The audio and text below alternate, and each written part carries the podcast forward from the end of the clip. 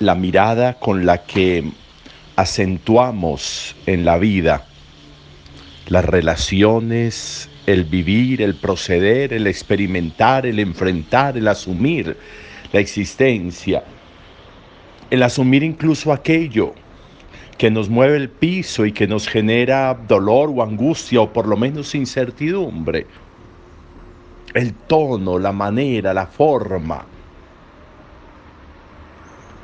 va a ir dejando en nosotros trazos que van a generar caminos de solución, caminos de claridad, o que van a generar hilos sueltos que de pronto terminan encontrando la aguja que los va a ensartar y van a ser tejidos dañinos en la existencia.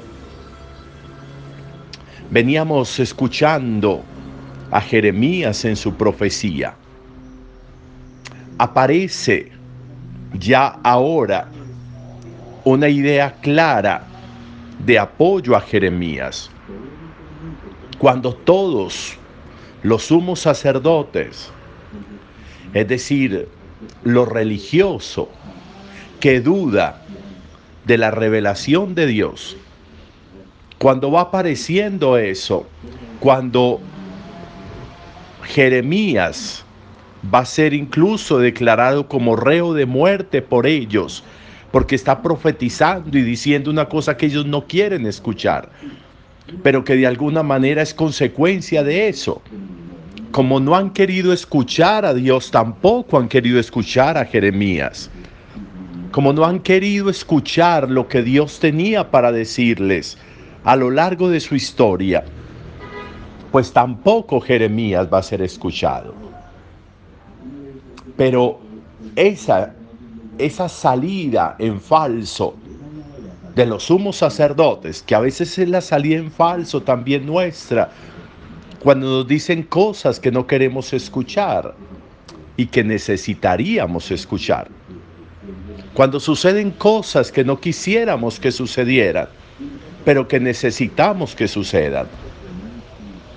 Entonces la sensatez resulta importante, la sensatez resulta necesaria un brote de sensatez como la de estos eh, príncipes que van a tomar a Jeremías, a salvar a Jeremías, diciendo, ha hablado en nombre de Dios. Y si ha hablado en nombre de Dios, tiene sentido lo que nos está diciendo.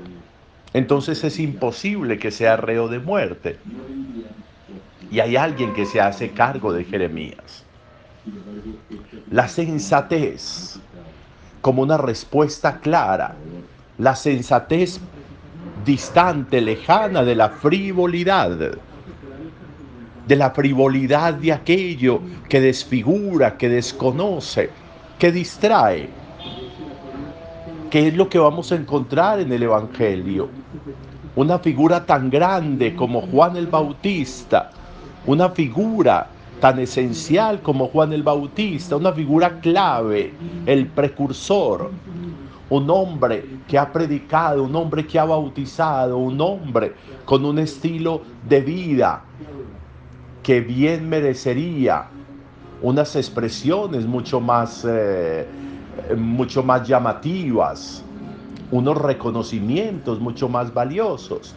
Se van a encontrar con la frivolidad con la frivolidad de un rey, de un rey que hace grandes banquetes para celebrar su cumpleaños,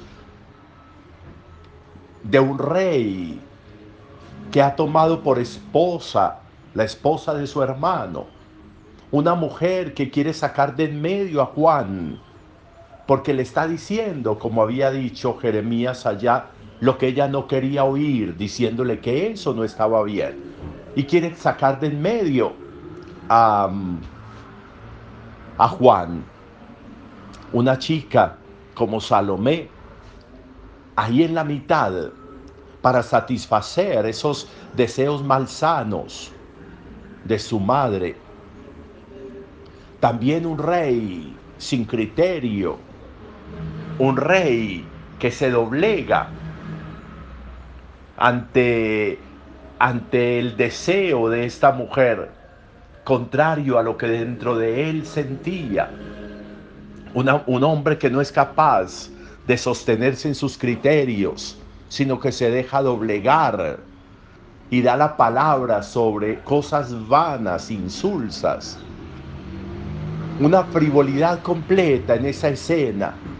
Y esa frivolidad va a traer consigo la muerte de Juan el Bautista. Juan el Bautista va a morir por frivolidades de Herodes, de su mujer, de Salomé. Cuántas, cuántas cosas fallidas por frivolidades. Cuántos enredos por falta de criterio. Cuántas cosas dañinas en nosotros y para los demás. Por cosas que no tienen sentido. Por apegos tontos.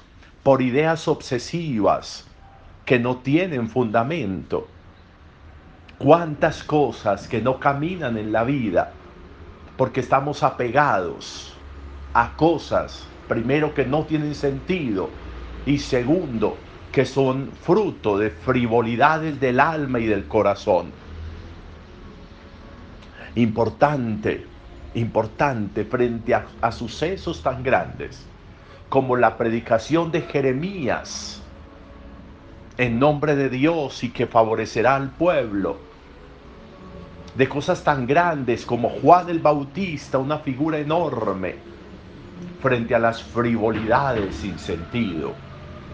De esos sumos sacerdotes de allá de Jeremías. De estos Herodes, Herodías, Salomé. Frivolidades tontas que terminan con la muerte de un gran hombre de cuántas frivolidades estamos hablando nosotros en nosotros. Cuánto daño nos pueden generar esas frivolidades, esas faltas de criterio, esas, eh, esas veleidades, ese ser a veces tan veletas que hacen que, que lo estructural pierda sentido y lo coyuntural termine primando en nosotros importante meditarlo. Buen día para todos.